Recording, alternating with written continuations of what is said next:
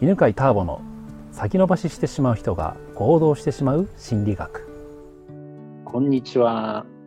えー、ちょうど今、花粉症の、えーピークにある八ヶ岳から、八ヶ岳の夜11時に今収録してるんですが、えっ、とね、ついつい、あの、録音した本数っていうのかな？をカウントを間違えまして、急申し訳遽、ございません。たけちゃんとはい。夜収録しようとはいい。うことでね、今日はたけちゃんと二人です。よろしくお願いしまはい。よす。ろしくお願いします。で、今日はあの、ちょっと今、しがた話したんですが、えー何を話そうかと。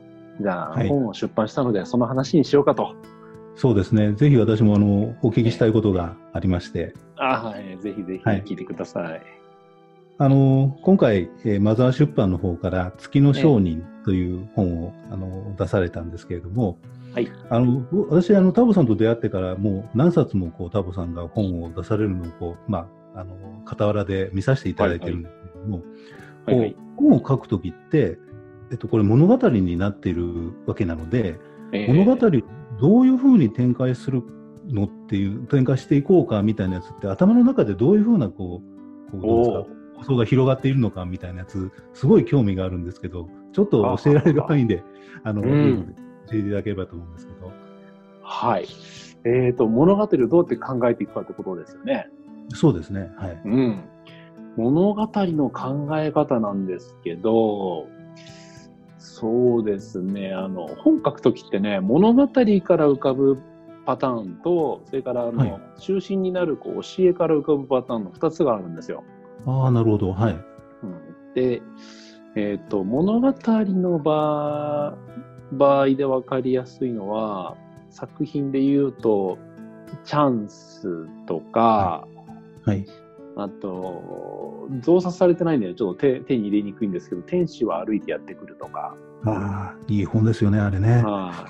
あれはね、なんかこんな物語を書きたいなっていうところからスタートして、ああそうなんですねはい。はい。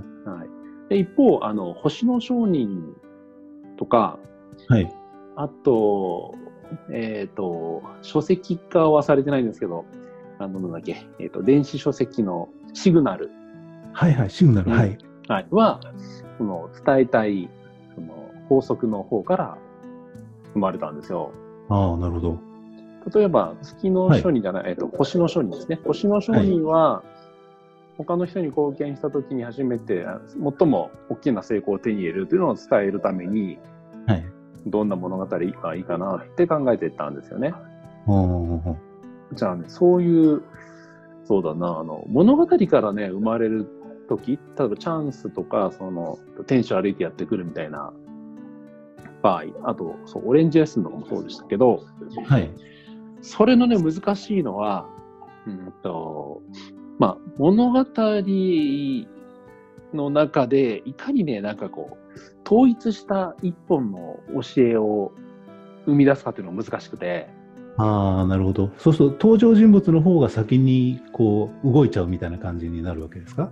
そうなんですよ。で、そうするとなんか、なんていうのか、まあね、人生なんで、物語ってね、人生をこう描写していくんで、まあ、人生っていろんな悩みができるから、あの、うん。そこで悩みがあればそこで解決する考え方とかね、うん。うん役立つ考え方を教える、まあ、メンターが出てきて教えれば、まあ、それでこう成功小説っていうのは成立はするんですけど、うん。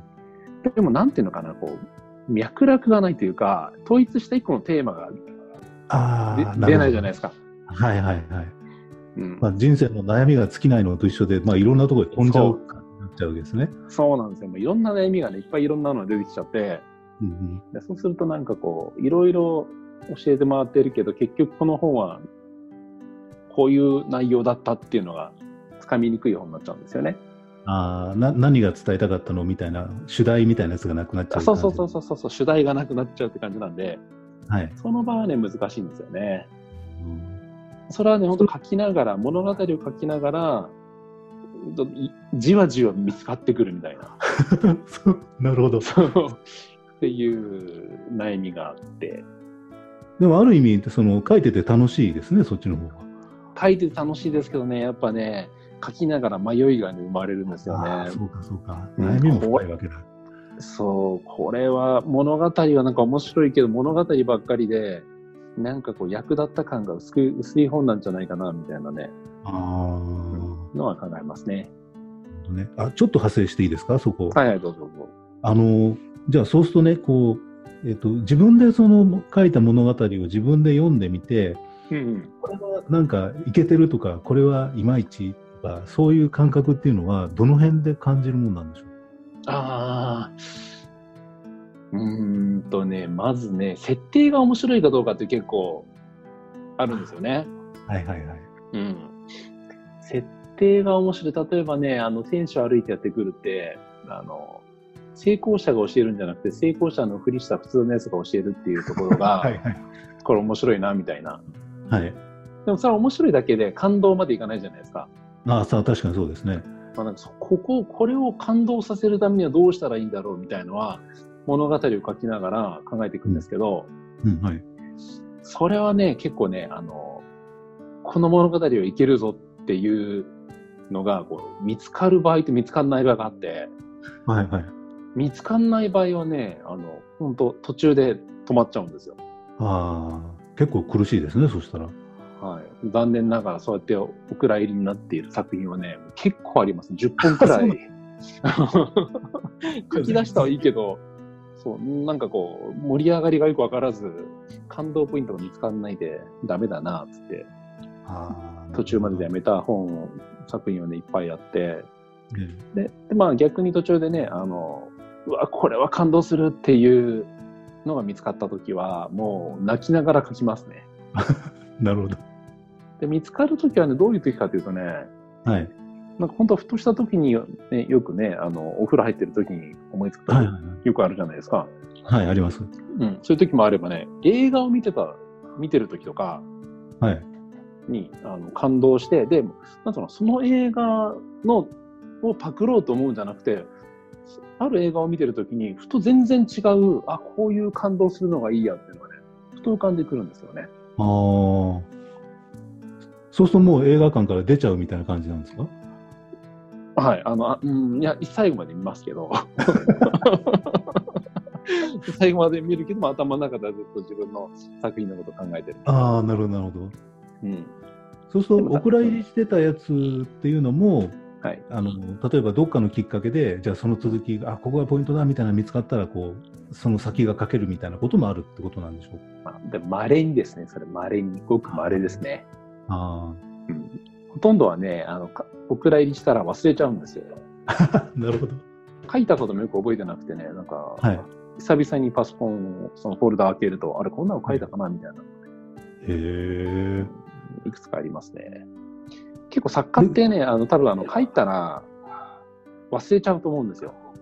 ああ、なるほど。もうアウトプットしたらもうそれは自分のものじゃなくて、こう作品として命が与えられちゃったみたいな感じになるんですかね。うん、多分夢中になって書いてるからね、あんま記憶力がその時にあんまり働かなくて、ええ。